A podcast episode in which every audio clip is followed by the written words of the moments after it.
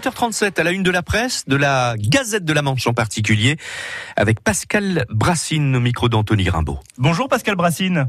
Bonjour Anthony. La Gazette de la Manche nous raconte l'histoire de cet homme qui garde des chevaux et qui réclame justice. Oui, tout à fait, avec euh, une affaire euh, qui est peu commune, hein, qui doit être jugée mardi prochain, le 26 mars, donc au tribunal de Coutances.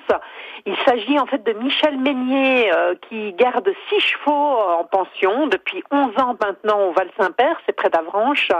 Donc les animaux ne lui appartiennent pas, mais il ne peut pas s'en séparer parce qu'il a un contrat de pension en fait avec le propriétaire, et cette personne ne lui verse aucune indemnité. Il ne touche absolument rien pour les nourrir, malgré plusieurs condamnations déjà de, de ce propriétaire euh, pas très bienveillant.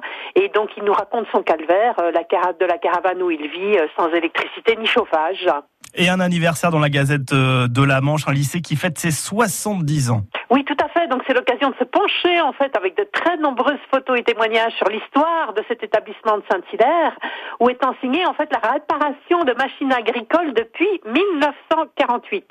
Donc à cette période, la ville est encore dans les décombres euh, qui sont laissés par la Seconde Guerre mondiale, et les instances académiques à l'époque ont voulu impulser un nouveau dynamisme en fait dans cette région qui était sinistrée. Et donc c'est en octobre 48 que les premiers élèves ont fait leur rentrée dans ce qu'on appelait alors un centre d'apprentissage apprentissage.